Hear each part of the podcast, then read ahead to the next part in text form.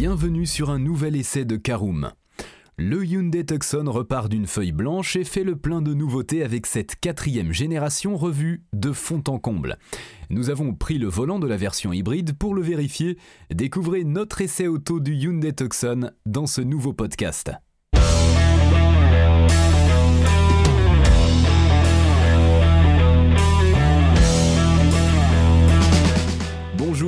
Bienvenue pour un nouvel épisode des essais de Karoom. Chaque mercredi, on vous partage nos expériences, avis et notes sur les modèles que nous essayons pour répondre au mieux à vos besoins sur l'automobile. Karoom, c'est un comparateur de voitures neuves, d'occasion et de leasing, mais aussi un guide d'achat qui vous accompagne et vous conseille dans toutes vos démarches automobiles. Bonjour à tous et ravi de vous retrouver cette semaine pour un nouvel essai consacré Hyundai Tucson. Un sommaire en 5 parties, vous connaissez le principe. Tout d'abord l'extérieur et le design du Hyundai Tucson. En deuxième partie, le poste de conduite et son habitabilité. En troisième partie, nous verrons ce qu'il vaut sur la route. En quatrième partie, ce sera l'heure de nos notes et avis sur l'essai. Et en cinquième et dernière partie, un bilan global de notre essai du Hyundai Tucson. Alors que la crise sanitaire a mis le monde de l'automobile au ralenti, il y a néanmoins une marque qui n'a pas chômé au cours des derniers mois.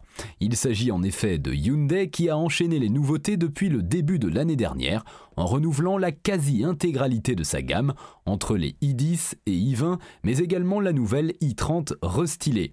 La firme coréenne ne lésine en effet pas sur les efforts pour conquérir tous les segments de la citadine au SUV familial en allant même explorer d'autres types de motorisation avec le Nexo fonctionnant à l'hydrogène. Mais la plus grosse nouveauté, c'est sans aucun doute le Tucson, intégralement renouvelé avec une quatrième génération en comptant l'X30 dévoilé en septembre dernier. Celle-ci fait alors le plein de nouveautés avec un objectif, rivaliser directement avec les stars du segment et notamment la Peugeot 3008, restylée au cours de l'été dernier. Avec cette nouvelle génération, Hyundai aurait très bien pu se contenter de se reposer sur ses lauriers et de faire subtilement évoluer une précédente version qui marchait déjà très bien. Et pour cause, ce sont plus de 7000 exemplaires qui ont été vendus au cours de l'année dernière, un chiffre plutôt satisfaisant pour le SUV, qui reste encore assez loin des leaders du marché, notamment français. Un petit rafraîchissement n'était donc pas de trop pour le coréen, deuxième modèle le plus vendu de la marque derrière le Kona, qui a décidé de ne pas faire les choses à moitié puisqu'il est tout bonnement reparti de zéro. Nous nous retrouvons face à un véhicule totalement inédit pour lequel les équipes en charge du projet sont parties d'une feuille blanche. Réinventé de fond en comble, le SUV a pour but de perpétuer sa lignée alors que plus de 120 000 exemplaires ont été vendus au total à travers le monde depuis son lancement en 2004. Nous avons donc décidé de prendre le volant de cette nouvelle génération le temps d'une journée afin de découvrir tous ces changements. L'occasion de tester la version hybride pour mieux prendre la mesure de ses progrès. Allez, c'est parti pour notre premier chapitre qui concerne l'extérieur et le design du Hyundai Tucson. Eh bien, dès le premier regard sur ce nouveau Hyundai Tucson, on remarque d'emblée les évolutions qui lui ont été apportées, alors que celui-ci s'offre un style plus moderne, mais surtout plus audacieux. Son immense calandre intégrant une inédite signature lumineuse donne un air bien plus contemporain au SUV. Celle-ci n'est d'ailleurs pas sans rappeler le style du nouveau Mercedes EQC qui adopte une face avant relativement similaire, mais ne vous y méprenez pas, ce design quelque peu révolutionnaire ne vient pas de nulle part, puisqu'il reprend en réalité le concept stylistique baptisé Sensuous Sportiness inauguré sur le concept Le fil rouge en 2018, annonçant ainsi le tournant esthétique de la marque dans le futur. Nous y voilà donc, d'ailleurs, ce Tucson fut quant à lui préfiguré de manière directe par le concept Vision T, dévoilé en 2019, partageant alors certains éléments avec la version de série, malgré des lignes plus anguleuses et affirmées.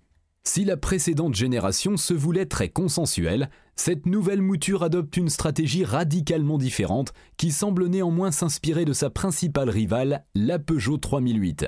Une manière d'affirmer sa volonté de concurrencer cette dernière, mais également de s'en rapprocher alors que celle-ci a vu ses ventes décoller ces dernières années en grande partie grâce à ces lignes. Autant dire que le Tucson a de bonnes raisons de suivre cette voie, avec cette nouvelle génération, celui-ci gagne en prestance avec une longueur désormais affichée à 4,50 m pour 1,87 m de haut. Le style du SUV est par ailleurs complété par des jantes de 19 pouces livrées deux séries sur la finition exécutive de notre essai, tandis que le choix de couleurs s'avère assez large, le catalogue comprenant en effet pas moins de 8 teintes, dont deux nouvelles. Parmi elles, le beau teal blue, qui peut également être associé à un toit biton. Ouvrons désormais notre deuxième partie sur le poste de conduite et l'habitabilité du Tucson.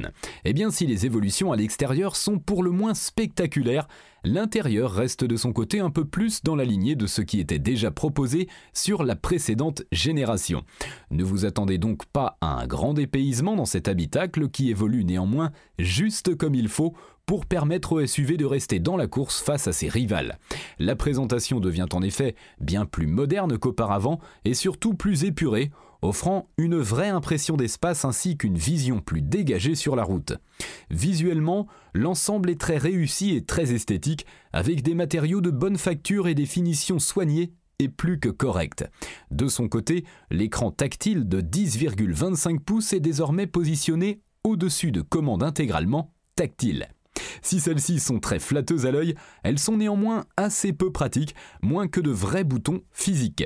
Le combiné numérique de 10,2 pouces est quant à lui très épuré, mais reste suffisamment clair affichant toutes les données indispensables à la conduite.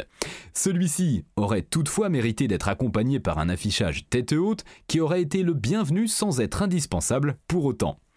Quoi qu'il en soit, ce Hyundai Tucson offre un large espace intérieur pour tous les occupants, qu'il soit à l'avant comme sur la banquette arrière qui reste très confortable également, grâce notamment à une longueur en hausse de quelques centimètres.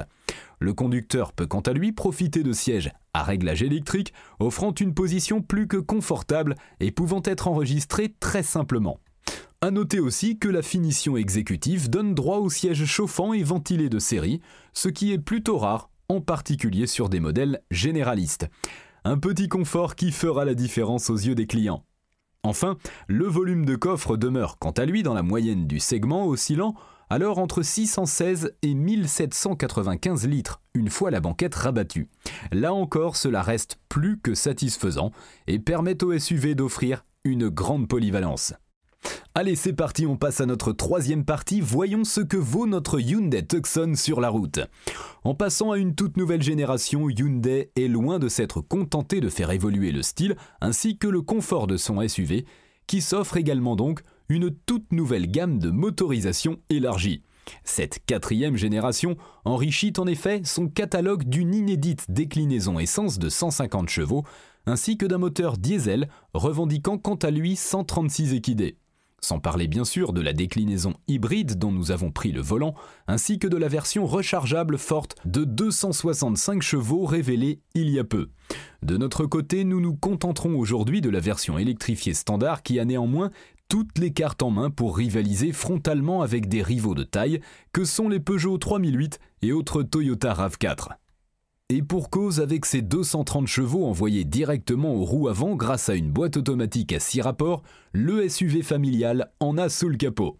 S'il ne faut pas vous attendre à être collé au siège à l'accélération, l'assistance du moteur électrique reste néanmoins très utile afin de profiter de belles relances lorsque cela est nécessaire. Cependant, le Hyundai Tucson reste avant tout un SUV familial qui ne s'avère pas vraiment adepte des rythmes trop soutenus et des routes trop sinueuses. Et ce, malgré un châssis plutôt bon, ainsi qu'un centre de gravité abaissé grâce aux batteries. Si la prise de roulis demeure globalement maîtrisée, le poids du véhicule ainsi que le typage assez souple des suspensions ne jouent pas forcément en faveur du dynamisme de l'auto, alors que sa direction très légère reste quant à elle un atout en ville.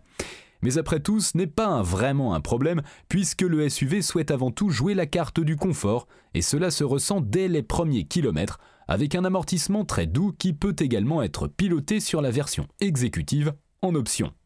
Très à l'aise sur les longs trajets et notamment sur l'autoroute, le Hyundai Tucson profite aussi d'une excellente insonorisation bien que l'on remarque tout de même quelques bruits aérodynamiques à haute vitesse. Enfin, le système de conduite semi-autonome de niveau 2 est de son côté très performant, tandis que l'on appréciera l'affichage des angles morts retransmis directement sur le combiné numérique via des caméras situées sous les rétroviseurs. A noter que deux modes de conduite sont proposés sur ce Tucson, à savoir Sport et Eco, mais c'est le second qui aura notre préférence car mieux adapté au caractère du SUV. Néanmoins, la configuration sport reste une proposition intéressante lorsque le rythme s'accélère, agissant alors sur la réponse de la boîte de vitesse ainsi que du moteur. Si la motorisation hybride profite d'une gestion très efficiente, on regrettera cependant l'absence de mode permettant de forcer la conduite en mode 100% électrique. Celui-ci pourrait néanmoins faire son apparition sur la version hybride rechargeable, permettant ainsi au SUV de mieux s'aligner sur ses principaux rivaux, la Peugeot 3008 étant équipée d'une motorisation similaire. Par ailleurs, un système permettant de choisir la force appliquée à la récupération d'énergie au freinage aurait été le bienvenu via le levier ou des palettes au volant. Espérons que cela soit corrigé sur la version rechargeable également. Quoi qu'il en soit, l'ensemble demeure néanmoins assez bon, avec une consommation restant relativement raisonnable pour ce type de véhicule, alors affiché à 5,7 litres en cycle mixte, pour une moyenne réelle de 6,3 litres durant notre essai, avec une conduite pas forcément très écologique. Il sera donc tout à fait possible de se rapprocher de la promesse du constructeur sur des trajets du quotidien, avec une utilisation accrue du moteur électrique. C'est l'heure de décerner nos notes et avis sur l'essai de notre Hyundai Tucson. Vous connaissez le principe, quatre catégories esthétique, conduite, praticité et enfin rapport qualité-prix avec une note sur 5 pour chacune d'entre elles. On commence par la catégorie esthétique, c'est un 4 sur 5, largement modernisé. Le style du Tucson gagne en caractère et se remarque plus que jamais. En conduite, c'est également un 4 sur 5, très confortable avant tout le Hyundai Tucson est loin d'être pâteau et affiche un très bon comportement. En praticité, c'est encore un 4 sur 5. Habitable et offrant un vrai coffre, le SUV familial s'adapte à tous les besoins. Enfin, en rapport qualité-prix, là encore, c'est un 4 sur 5. Débutant à partir de 34 100 euros, le coréen s'avère plus qu'abordable au vu de la belle dotation de série. Et c'est désormais l'heure du bilan global de notre essai du Hyundai Tucson. Totalement nouveau, ce Hyundai Tucson met tout en œuvre pour rivaliser avec les stars du segment et mise pour cela sur un style revu en profondeur très largement modernisé. Un beaucoup de jeunes pour cette quatrième génération qui a également profité d'un petit lifting à l'intérieur avec une présentation plus épurée et visuellement plus qualitative, sans parler de la nette amélioration sur le plan technologique. Très polyvalent mais avant tout conçu pour les longs trajets, le SUV familial se révèle très confortable tout en offrant une vraie sensation de sécurité. Si la conduite plus dynamique n'est pas vraiment son point fort, il jouit néanmoins d'un comportement plus que correct, d'autant plus avec la suspension pilotée. Nul doute que ce SUV aura de quoi faire frémir ses concurrents.